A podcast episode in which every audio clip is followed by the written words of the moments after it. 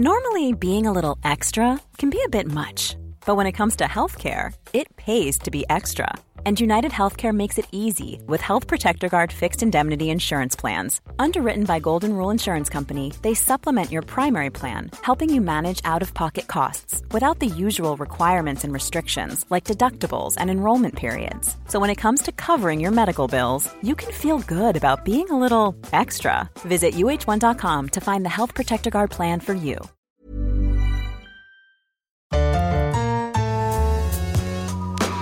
Pour moi, Cannes représente euh, un des plus grands festivals au monde du cinéma. Monsieur Dave, comment vous connaissez mon nom? J'ai vu le début du film. C'est un scandale. Un scandale. Nous déclarons. Nous déclarons. Ouvert.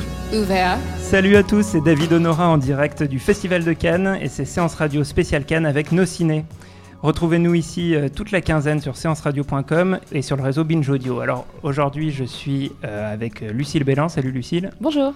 Et puis Daniel Andreev, chaud comme la braise. Chaud bouillant, chaud bouillant David. Donc voilà, c'est un podcast qui va, qui va sentir le, le sable chaud et, et, les, et, les, accréditations de, de, toutes les couleurs. On va essayer de parler euh, euh, un peu au jour le jour euh, de, de, ce 70e festival de Cannes. Et euh, au programme aujourd'hui, euh, bah, essayer de parler un petit peu de nos attentes, de ce qu'on va essayer de retrouver euh, tout au long des, des 10 jours. Et puis, en fin de podcast, on vous parlera du film d'ouverture Les fantômes d'Ismaël d'Arnaud Desplechin. alors, qui commence? Peut-être, Daniel, qu'est-ce que tu attends de, de ce 70e festival? Alors déjà, je vais, je vais resituer un truc, c'est que c'est mon premier festival de Cannes. J'ai fait des milliards de fois le Tokyo Game Show, euh, les, tous les Comic-Con du monde, mais c'est mon premier festival de Cannes, donc je suis vraiment un noob. Les gens m'expliquent m'explique comment prendre les, les files d'attente et tout. Et c'est assez réjouissant d'être le noob alors que tu approches de la quarantaine. C'est quoi tes premières impressions euh, Tu viens Euh, d'arriver? Alors, je vais te dire un truc. Il y a un point commun avec Cannes, avec tous les autres festivals au monde et tous les autres salons au monde, c'est que les gens disent c'était mieux avant. c'est genre, pff, ah, si seulement t'avais connu il y a 15 ans, il y a 20 ans, on entrait dans telle soirée, on avait, putain, j'ai pris un café avec Coppola, enfin, tu vois, des, des trucs comme ça. Et donc, ouais, voilà, quoi qu'il arrive, aujourd'hui, ça a changé, c'est plus la même chose. Et voilà, moi, c'est mon year one, donc euh, je profite à fond. Et je n'ai Dieu que pour Okja. J'attends Okja avec une énorme impatience parce que, euh, parce que Joon-ho, c'est mon sans doute mon réalisateur préféré euh, vivant en tout cas. Euh, c'est vraiment j'adore Joon-ho. Je pense que c'est un génie. Et, euh, et il avait pris un peu tout le monde de court avec Snowpiercer. Et là là je le sens bien il y a, y a un petit peu tout le monde en parle parce que c'est le film qui a failli être exclu alors que c'est le film que tous les cinéphiles qui a failli, qui a failli être exclu parce que en fait euh, c'est un film Netflix, Netflix ouais. Ouais. Et du coup, euh, et du coup, tout le monde envie un peu qu'il ait la palme en fait. Tout... Si t'interroges les gens, les gens ils disent Okja pas parce que c'est facile à prononcer parce que c'est bisyllabique. C'est euh, vraiment parce que euh, tout le monde y croit et et je crois que j'ai envie d'y croire. J'ai envie que ce soit le plus grand film de tous les temps en fait. Voilà. voilà. Petite attente. Oui, un petit peu. Ouais. et euh, et puis sinon, il y a quelques films. Je, je me suis fait une, une shortlist comme tout le monde en fait. C'est ça. Il faut être discipliné. Il faut se faire des listes de films, quand, surtout quand c'est des histoires de pastilles. Alors, t'as, t'as les bleus, t'as les roses qui sont les méga VIP, t'as les blancs, t'as les or. Enfin, il y, y, a des couleurs différentes sur les, sur les logos. Alors, j'ai choisi Mugen no Junin. Et je sais très bien que, en fait, parce que j'aime bien aussi troller, je pense que ça sera pas bien. Euh, c'est, Takeshi Miike qui fait une adaptation d'un manga de, qui s'appelle L'habitant de l'infini, et euh, je sens que ça va pas être bien. L'acteur principal, il a pris un, chanteur de SMAP, qui est un groupe de J-pop, qui est un peu passé de mode. Et mais ils ont dû, ils l'ont payé très cher et ça se voit au niveau du budget. Ça a l'air, ça a l'air Je sens que je vais adorer ça. Et puis dans un tout autre genre, euh, j'attends un peu le, le, prochain Noah Baumbach, euh, qui qui est aussi une production Netflix. Et, euh, et, genre, je me suis dit, mais qu'est-ce qui se passe avec ce, ce mec? Et j'aime bien en général Noah Baumbach quand il réalise pas les films où se trouve sa femme. Et donc là, il y a Adam Sandler. Donc à moins qu'Adam, qui sont en couple avec Adam Sandler, je le sens bien. et euh, voilà, voilà, je, je, c'est ma, ma, toute petite shortlist. Il n'y a pas de film euh, iranien. J'ai pas de grosses surprises comme ça, de films hongrois, de films machin. Moi, je, je reste comme très très collé à l'Asie et aux Juifs new-yorkais, quoi. D'accord. Il y a une petite pique à mon encontre, je crois. non, non, pas du tout. Hein. On a droit d'aimer tous les cinémas du monde, hein. surtout ici, quoi. Et donc toi, Lucille, alors toi, en revanche, c'est pas ton premier festival. C'est mon neuvième festival. Ça veut dire que je commence à être une vieille sur place. Je connais. Une vétéran. Ouais, Vétéran. une, une briscarde en fait. Euh, je, je connais les plans, euh, les plans cool, les plans moisis. euh, J'ai connu euh, les bières tièdes et, euh, et les colocs où tout le monde ronfle, euh, mais c'est mieux maintenant. Ah, c'est mieux maintenant, tu Alors, pas comme euh, les C'est gens qui mieux parce que plus on vient et mieux on s'en sort. C'est ça aussi le truc. Mais oui, euh, bien sûr. Moi, j'ai pas connu l'effet de canal dans les années 90, donc euh, je peux pas dire euh, c'était mieux dans les années 90. mais, euh, mais non, mais Cannes, c'est toujours beau. Enfin, on va. Faut arrêter de se plaindre deux secondes. Quoi. Il fait beau, on a connu des Cannes où il pleuvait. euh, Il y a des films qui nous excitent, on a, on a vu des, des Cannes avec des films moisis. euh, Moi, tout va bien, je suis heureuse. Alors, qu'est-ce que t'attends euh, de ce festival Alors du coup, je vais enchaîner direct avec, euh, pour faire plaisir euh, à Daniel, je vais enchaîner- avec Jupiter's Moon en compète, qui est un film de Cornel Mundruxo qui est hongrois. qui est donc Ah, un tout de suite, on, on part dans, on part on dans le y va, cinéma, on y va Ça va être direct. pointu là, je sens. Mais ouais, parce que du coup, en, en faisant des recherches sur le type, je me suis dit merde, j'ai vu combien de films hongrois dans ma vie Et en fait, euh, deux. Et Pas mal. c'est- T'en as, combien, Daniel, en, en Un film hongrois ah, Un petit peu plus, mais tu sais, parce que la Ah Hongrie oui. faisait partie du bloc QRSS, donc j'ai dû en voir plus. T'as vu quelques nanars hongrois des, des années 80 Ouais, voilà, quelques... dont mais tu nous parleras mais l'actu hongroise, je t'avoue que c'est, je, je suis blindside complet. Alors, mais du coup, le mec a vraiment énormément de talent. Et il y a quelques années, il nous avait tous bluffé avec White God, qui était un film sur les chiens qui prenait un peu le pouvoir euh, sur euh, une, une- une sorte de euh, film un peu de- d'anticipation euh, extrêmement angoissant et très très bien réalisé. Et j'ai eu le, temps, pour, avant de préparer Cannes, de voir ces films d'avant, plus anciens, plus compliqués à trouver, donc Delta, Tenderson et Johanna. Euh, il a fait des choses très barrées, il est vraiment, vraiment fou, et je pense qu'il peut, avec son histoire d'un migrant qui se fait tirer dessus alors qu'il traverse la frontière, qui découvre qu'il a le pouvoir de l'éviter, je pense que c'est dans les cornes de Mundruxo nous faire un truc euh, à la fois magnifique et euh, hyper fort politiquement et, et barré. Ok, donc on va suivre ça. Rappelle-moi le titre Jupiter's Moon. Jupiter's Moon, qui est en compétition. euh, Voilà. du coup, ok. Ma deuxième grosse attente de compète, c'est 120 battements par minute euh, de Robin Campillo, un Français, euh, qui a fait le film Les Revenants, dont est tirée la série, et Eastern Boys, qui était un film qui avait une première partie complètement bluffante, quasiment euh, muette, sur des jeunes garçons à la gare du Nord qui hijackait, ouais, qui se prostituait et qui hijackait l'appart d'un mec de 45 ans euh, qui en avait alpagué un. Le film était très fort et, euh, et assez angoissant. Et là, en fait, il part dans quelque chose d'un peu différent puisqu'il raconte les act-up dans les années 90. Donc, il part un peu euh, dans, dans quelque chose de beaucoup plus politique et, euh, et dans, c'est pas du documentaire, mais ça raconte euh, l'histoire avec Adèle Haenel. Et, euh, et j'ai vu un extrait et je dois avouer que j'ai eu la chair de poule. Euh, une scène de- de- d'attaque de, euh, laboratoire pharmaceutique euh, où il jette du sang partout et j'ai trouvé ça extrêmement fort. C'est toujours très clinique, Robin Campillo, et je pense qu'il peut nous faire quelque chose de très très bien. D'accord. Et mon troisième truc, c'est euh, un petit film de la quinzaine dont je subodore que ça va être euh, énorme. On en parle beaucoup parce qu'en général, il y a des petits films qui buzzent comme ça et on dit toujours c'est le film qu'il faut voir, c'est le film qu'il faut voir. Et là, c'est un petit peu le cas. Ça s'appelle I'm Not a Witch. C'est un premier film zambien, donc qui concourt pour la caméra d'or et qui raconte l'histoire d'une gamine de 8 ans qui est jugée de sorcellerie euh, par un village entier en Zambie et qui se voit obligée de rejoindre un village de sorcières, donc euh, de nos jours. Euh, c'est magnifique visuellement, je pense, parce que les images sont splendides. On a eu des, photos de production complètement bluffantes. Et, vu les gens qui ont travaillé dessus et qui ont déjà été annoncés, dont la styliste Solange, Solange Knowles, donc la sœur de Beyoncé, qui, qui est une- quelqu'un qui a un style incroyable, je pense qu'on peut tabler sur quelque chose d'intéressant.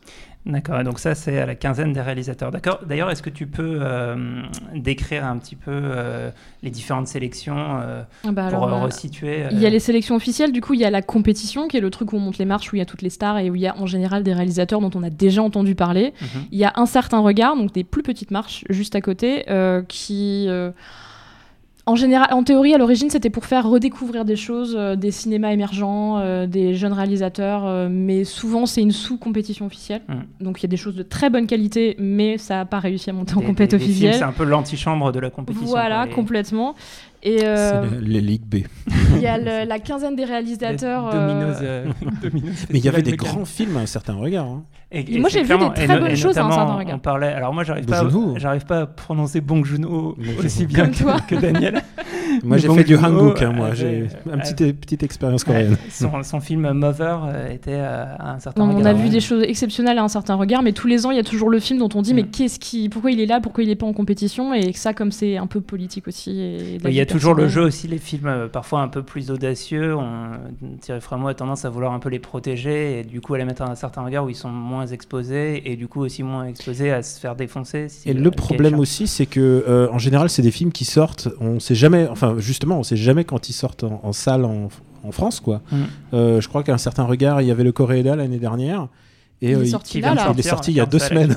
Ouais. Genre le timing, euh, je comprends plus la chronologie des médias de ce, de ce Cannes. Bah, en compétition, t'es sûr, sûr de sortir, et en général, le les gens. Après la tempête Ouais. et qui est en salle en ce moment. Et en certains regards, euh, comme c'est des films qui sont un tout petit peu moins attendus et que le public attend un peu moins aussi, euh, ça finit par J'attends toujours la sortie d'Harry Rang de de Kim Ki-duk. en même temps, c'est un peu spécial, faut quand même pas. film, un film sur un réalisateur qui essaie de se suicider pendant, pendant deux qui est heures. juste bourré et tout. Enfin, c'est- passionnant comme film. Mais du coup. Et du coup, tu terminais les Du sé- coup, les voilà, donc la sélections quinzaine des parallèles. réalisateurs qui est euh, très foisonnant. Il y a une vingtaine de films, beaucoup de films, et où il y a à la fois euh, des nouveautés. Des, des gens, bah là en l'occurrence comme ce premier film Zambien, et des gens plus confirmés comme Claire Denis par exemple cette année. Euh, et il y a aussi la semaine de la critique dont l'objectif est de sélectionner des films uniquement de premier ou deuxième film. Et donc en général, euh, l'année dernière par exemple, il y avait eu Grave qui, avait, qui était sorti de la semaine de la critique. C'est vrai que ces dernières années, ils arrivent à faire vraiment bien buzzer sur leur sélection. Ok, bah du coup, bah, c'est à Attends, moi. j'ai toi, oublié, David. j'ai- j'ai oublié de parler de l'acide. J'ai oublié de parler de l'acide. On se fout de la gueule de l'acide sans arrêt, mais l'acide c'est vachement intéressant. Ouais. Euh, c'est une petite, euh, petite compétition où on retrouve euh, plein de très bonnes choses. Et là, vraiment, on est Et dans la essentiellement des premiers films. Là, on Des a premiers films, 80% de premiers des films. choses très étranges, Mm. des choses très expérimentales parfois. euh, il y a... Mais, mais c'est une compétition qui mérite qu'on s'y penche en général. Quand on a un vrai gros cinéphile, on regarde un peu ce qui se passe à l'acide. Mm. On n'a pas toujours le temps quand on est sur place, mais il faut regarder.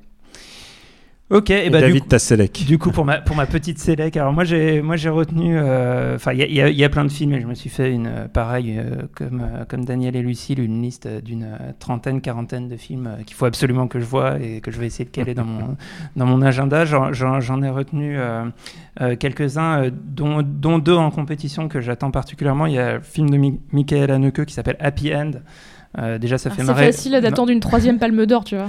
Et oui, potentiellement. Alors, est-ce que vraiment Almodovar va donner une troisième palme d'or à Haneke, lui qui n'en a jamais eu? Ça- Moi, ça je me- pense qu'il va très très Il va l'envoyer bouler. Moi, je pense qu'il va l'envoyer faire chier. Et, euh, et malgré tout, ouais, donc c'est- c'est- le, le film s'appelle Happy End, ce qui, fait, ce qui fait quand même déjà un peu marrer quand on connaît le cinéma de Michael Haneke. Et c'est c'est l'histoire euh, d'une famille de bourgeois du nord de la France euh, qui sont confrontés à des, à des camps de, de migrants. Et du coup, moi, ça m'intéresse beaucoup de, de voir euh, Michael, Michael Haneke traiter le, le sujet de, bras ouverts euh, avec, euh, avec Isabelle Huppert. Tu me l'as bien vendu. Ma- et Mathieu Kassovitz. Donc je pense que ça, ça, ça, ça, ça peut mettre quelques, quelques, quelques taquets euh, euh, avec quand même un sens, euh, à- un sens à la fois euh, euh, de, de, de la mise en scène et, euh, et du, du propos souvent très théorique de ces films. Si ça peut se rapprocher de quelque chose comme euh, Caché, qui pour moi est son, son, son plus grand film, ça me plaira beaucoup. Et euh, dans, un, dans un autre genre, mais, euh, mais aussi un peu une forme de, cinéma euh, un peu théorique sur lequel on peut avoir une approche très analytique. Le film de Ruben Östlund, le suédois Ruben Östlund, qui arrive avec un film de, je crois, 2h22 qui s'appelle The Square que j'attends beaucoup. Euh, c'est euh, c'est un film qui a été rajouté au dernier moment euh, en sélection, peut-être parce qu'il y avait des, des- des contraintes sur sa, sur sa durée. Euh, et et c'est un cinéaste intéressant qui, qui est toujours, pour moi, c'est un peu un cinéaste troll. euh, Ah, c'est d'un cynisme ces films, c'est euh, terrible. alors ouais, je sais que Lucille euh, aime Ah, pas c'est beaucoup. une méchanceté son Et qui, cinéma. qui en fait crée souvent des, en fait, des, des dispositifs qui, qui, qui mettent à l'épreuve ces personnages. Il a, il a fait enfin, de, ces deux, derniers films notables, euh, un premier film qui s'appelle Play, euh, dont un des aspects intéressants est qu'il avait filmé en très très haute définition. Euh, des plans fixes et qu'il a retravaillé en post-prod euh, des mouvements de caméra à l'intérieur euh, d'un cadre beaucoup plus large.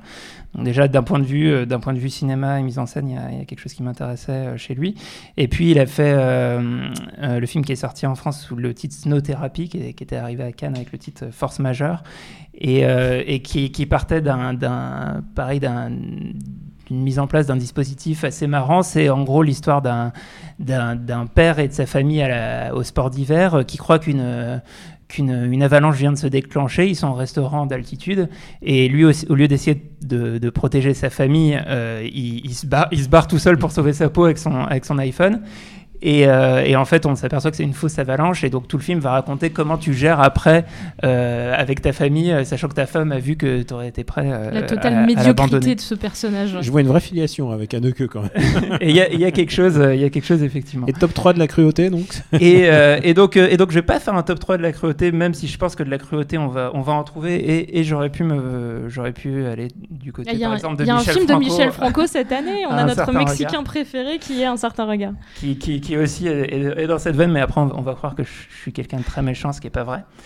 Euh, donc euh, je vais plutôt parler de- du, du fait que c'est le 70, 70e Festival de Cannes et que du coup c'est c'est une, c'est un- une édition anniversaire avec plein de plein d'événements à côté. Euh, des événements peut-être dispensables comme le, le concert de M sur la plage. Enfin je sais pas, vous, vous comptez euh, aller danser sur Je viens de- tu viens de me mettre au courant et donc Ah, je sais- j'étais- j'étais à quelle heure il faut, à quelle heure il faut Le- éviter la plage Le dimanche 21 mai. Ah, Euh, et, euh, mais sinon, il y, y a pas mal d'événements plus, euh, plus cinéphiles, notamment Clint Eastwood va venir présenter une copie restaurée d'Impitoyable et faire une masterclass, une leçon de cinéma. Euh, Il y aura aussi euh, une leçon de cinéma d'Alfonso Cuaron, qui, euh, qui, je pense, vaudra le détour. Iñárritu va venir présenter un Alejandro Iñárritu, le, le réalisateur de, de The Revenant et comment s'appelle son film qui a eu l'Oscar Ah, Bird- Birdman, va présenter un, court métrage en, en VR. Et puis aussi un, un événement sur lequel on reviendra sûrement, c'est c'est le David Lynch euh, qui sera présent euh, pour présenter les, les deux premiers épisodes de la nouvelle saison euh, de Twin Peaks. Mais que, que les gens auront sans doute vu. Avant nous, Avant nous. parce qu'il passe, il passe le 21 sur Showtime et qu'à Cannes, je crois que la première projection est le 24. Mais vu qu'on a du Wi-Fi dans nos studios, peut-être qu'on a un cousin américain qui va nous envoyer le. C'est possible, parce qu'en plus on a, on a des contacts. Bah, après, si tu- je peux prendre deux secondes, il y a Jane Campion aussi qui va présenter la saison 2 de Top of the Lake euh, dans le cadre de, de- de ces trucs euh, hors compétition et, euh, et série. Tout à Ce fait. qui va être très Jane chouette. Campion. Et en plus, euh, pour le coup, elle est moins radine que David Lynch parce qu'elle, il y aura la, la saison complète. sans, vouloir, sans vouloir médire. En intégrale dans la salle. Ça, ça va peut-être être un peu long. Bon, donc voilà, voilà pour, euh, pour, euh, pour nos attentes. Et du coup, on va, on va pouvoir parler de- du film qui fait l'ouverture euh, du, du Festival de Cannes, qui est un film d'Arnaud Desplechin, et qui s'appelle Les fantômes d'Ismaël. C'est l'histoire d'Ismaël, donc un cinéaste joué par Mathieu Amalric, qui est déchiré entre deux femmes, sa compagne actuelle, qui est, qui est jouée par Charlotte Gainsbourg, et sa femme, Marion Cotillard, qui a disparu depuis plus de 20 ans. Lucille, qu'est-ce que tu en as pensé? c'est bien de commencer par moi parce que alors moi je vais y aller franco. Euh, c'est pour moi c'est vraiment un hymne à la vie, à l'amour, au présent et à l'avenir. Ah. On y va, franchement. Après, moi, je suis acquise à la cause des Pléchins. C'est vraiment un cinéaste qui me parle beaucoup. Euh, son film précédent était mineur, je suis complètement d'accord. Mais là, je trouve qu'il revient en puissance.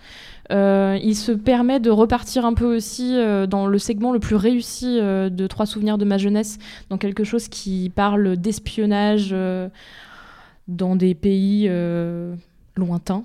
Ça parle un peu de Russie, en mais, d'autres pays aussi. Euh, on est vraiment dans un film euh, somme des fantômes de Desplechin. C'est-à-dire qu'on retrouve euh, tous les prénoms et les noms des personnages forts dans son... Dans son c'est quoi C'est même pas un bestiaire, c'est sa famille, quoi. Dans les maisons de Roubaix qui sont chez lui, on est dans ces thématiques. Et je trouve que là, pour la première, enfin pour la première fois depuis longtemps, parce que moi je revois beaucoup souvent parce que j'aime beaucoup Roi et et Un conte de Noël. Je trouve que c'est un film positif. Je trouve que c'est un film solaire. C'est un film qui permet, se dit pas euh, que nos amours de jeunesse étaient beaucoup plus beaux que nos amours de maintenant. C'est un film qui regarde vers l'avenir et je trouve ça vachement intéressant. Après les personnages euh, continuent de parler pendant quatre plombes. euh, on est encore sur des gens qui boivent et qui pleurent et qui savent pas où ils en sont. Amalric fait Amalric, personnage d'Amalric de Desplechin de base. Il est délicieux dans ce rôle, mais mais je trouve que pour la première fois, on, en- on sort. Moi, je suis sortie, j'avais la patate. J'avais un peu envie de pleurer parce que j'étais émue. Et, euh, et, ça, et vraiment, oui, je me suis dit, euh, j'étais contente pour lui. J'étais contente parce qu'il est. On sent qu'il est bien, il est heureux. Je vois Daniel qui fait une, une petite grimace, une petite moue. Du tout, du tout. Qu'est-ce que, qu'est-ce que Je, toi, je- ça je te suis ravi de l'emballement et. Je suis toute seule. Hein. j'ai vu, j'ai vu sur Twitter, j'ai vu partout, je suis toute seule. Euh, et je vais te laisser toute seule sur ce coup-ci parce que en fait, je comprends exactement ce qui se passe dans le euh, dans le Desplechin euh, universe. Et il est en il fait- inverses. carrément. Ouais, il est en train de faire un univers partagé. Il y a le il y a vraiment une chronologie et tous les fanboys et les fangirls. Euh, ils, applaudissent à. Il y a vraiment, il, fait vraiment ce que les fans ont, de Desplechin ont envie de voir, quoi. C'est-à-dire euh, la référence, les prénoms, les, les gens qui citent tout d'un coup. hein, Il y, a- il y a un tableau, bah, hop, il est cité. Il y a un truc, il y a un truc très. euh, Le côté un peu intellectualiste. euh, c'est un ça peu qui- presse universitaire, tu vois, Ouais. un petit peu comme Ah, ça. toujours avec sa, son Genre, rap, euh, sa musique urbaine. C'est bien, on est complètement dans les, dans les marqueurs des pléchins. Quoi. Il pourrait, il pourrait même faire un film avec des annotations. En fait, je pense que c'est un film qui gagnerait à être en, en avec des petites notes de bas de page. En un film avec les trois quarts de la page, c'est des notes de bas de page. en Blu-ray, tu sais, avec des trucs et, qui apparaissent et qui disent ah là ou alors il faut qu'il te rebalance sur la chronologie euh, parallèle de Trois Souvenirs ou de Conte de Noël. Je pense que c'est un mec qui est arrivé à son paroxysme avec Conte de Noël. C'est mon, mon dépêcheur préféré de très très loin. Je, je, Je suis d'accord avec toi. je déteste 3RN. Et, euh, et puis depuis, il essaye, il fait des expériences. Et là, en fait, il fait, en fait, c'est comme s'il prenait ses personnages, en fait, et il faisait des hors-séries à chaque fois. Alors, euh, la dernière fois, c'était euh, euh, dans Trois souvenirs de ma jeunesse, c'était, il revisitait l'adolescence. Là, ce coup-ci, c'est l'espionnage. Il y a un petit peu d'espionnage, il y a un petit peu de machin. Il y a un film dans le film. Et il faut dire un truc, c'est qu'on a eu une version un peu cut, en fait, à Ouais. Cannes, puisqu'on lui a fait, Hum, Eh, Coco, est-ce que tu peux raccourcir le film? Et, euh, et ça se voit, il y a des moments où, euh, où je crois que c'est la séquence où euh, Amalric se fait foutre dans le, dans le coffre, et tu sens que c'est cut sur cut sur cut sur cut, et tu sens que ça a été accéléré, et ça rend pas mal en fait. C'est le meilleur passage du film, c'est les moments où tu vois que ça a été un peu coupé, et que ça a été accéléré. Le film est meilleur coupé. parce que alors moi, moi, il y a un truc qui, qui m'a toujours euh, plu et qui, qui me fascine dans, dans le cinéma des Pléchins et qui, qui je trouve, c'est un peu affadi dans celui-là, c'est la, notion de vitesse, la vitesse du récit. Et euh, je, je vais dire un truc peut-être un peu bizarre, mais, pour moi, euh, Arnaud Desplechin, c'est, le plus proche de ce qu'on peut espérer dans le cinéma français de ce que serait Martin Scorsese. En fait, dans, le fait d'avoir un, récit euh, vraiment très... à, la fois souvent porté, en off. Et, quand, je, quand je pense à Scorsese, je pense au Scorsese de, Casino ou des Affranchis, hein, et qui, euh, qui en fait fait, porter euh, vraiment un, mouvement de vitesse euh, par, un, par un, découpage parfois assez cut, mais, mais surtout très élancé. Et, et en fait, je trouve que là, alors, il utilise pas mal de- d'effets de mise en scène, des, des raccords dans l'axe, des, des, des fondus, euh, des choses comme ça qui, euh, qui, qui déstructurent un petit peu ce qu'on est en train de voir et qui aussi jouent sur le fait que euh, euh, finalement, finalement euh, on, on- on- on peut mélanger des formes de réalité, à la fois euh, le film à l'intérieur du film, à la fois est-ce que Il ne dit pas tout, ouais, clairement. Est-ce que le personnage de Marion Cotillard, au début, on peut se demander est-ce que est-ce qu'elle existe vraiment ou, ou pas et, et en fait, je trouve qu'il a, qu'il a peut-être perdu un peu d'énergie, qu'il est, qu'il est passé depuis euh, euh, Trois souvenirs de ma jeunesse dans, dans, une, dans une autre forme, qui en tout cas, moi, me, me plaît moins. Et, euh, et, et que finalement, le, même un des, une- un des grands mérites de Desplechin, à mon avis, enfin peut-être pas pour tout le monde, mais c'est d'avoir entre guillemets inventé euh, Mathieu Amalric. Et là, je trouve qu'on est arrivé un peu au bout de, de Mathieu Amalric. Il a des scènes de colère que je trouve. euh, Il est devenu le, le Bakri de. Tu vois, il est devenu le Bakri de, de Desplechin. ouais, c'est Oui, c'est genre le- la caricature de lui-même. À, à certains moments, tu as envie de dire Mathieu, c'est bon, arrête, tu as gagné. Tu, tu, tu maîtrises ton personnage. Moi, j'ai un petit souci avec euh, Marion Cotillard. Et alors, et En à- général ou, sur non, ce film? Contrairement à plein de gens, il y a des films où vraiment elle, est, elle, elle joue bien. Et là, ce coup-ci, elle joue, elle joue vraiment un peu euh, chippy pétasse. Bah, elle joue un personnage hyper insupportable. Elle euh, est là, de toute genre- façon. Est-ce que je peux récupérer mon mari? Euh, Est-ce que je peux? Elle est toujours un petit peu. j'ai- est- T'as envie de la baffer. Enfin, tu comprends pourquoi Charlotte Gainsbourg a envie de la baffer. Mais moi, je trouve que c'est le seul personnage qui est pas complètement de l'univers des Pléchins dans le film. Je trouve que Charlotte Gainsbourg, qui est- c'est c'est une première pour elle d'être dans un film de Desplechin, qui Mm. d'habitude fait beaucoup jouer les mêmes acteurs. Euh, là, euh, elle, elle rentre vraiment bien dedans. On comprend tout à fait son personnage et où il va et, euh, Et, et c'est, et je trouve que ça marche très très bien. Par contre, Cotillard, pour moi, à la fois dans le personnage et dans l'écriture du perso et dans la façon dont elle le joue, elle est pas dans l'univers. D'ailleurs, c'est un élément perturbateur euh, complet. Et on aime ou on n'aime pas. C'est vrai que moi, je, je suis pas forcément fan de Cotillard d'habitude. Le fait qu'elle joue ça ne me dérange pas du tout. Ah, on est vraiment opposés là. je, je me dis, tiens, c'est Cotillard insupportable. Ah bon, d'accord. Et encore une fois, c'est l'histoire quand même de deux meufs très jolies qui, Qui se battent pour un qui se battent pour un mec qui est quand même très très sale. qui, quoi. re- qui reste hyper sexe parce que son côté sale, Sale. maintenant. ouais, mais c'est ça, le côté sale marche, le côté artiste maudit sale marche très bien. Et c'est vrai que j'aime bien ce truc aussi, cette réflexion nouvelle qu'il a sur le cinéma, sur la réalisation, sur le fait d'avoir mis un personnage réalisateur, dont il dit pas d'ailleurs qu'il est réalisateur, mais fabricant de films, qui est une petite coquetterie de Desplechin. Euh, je, trouve ça intéressant.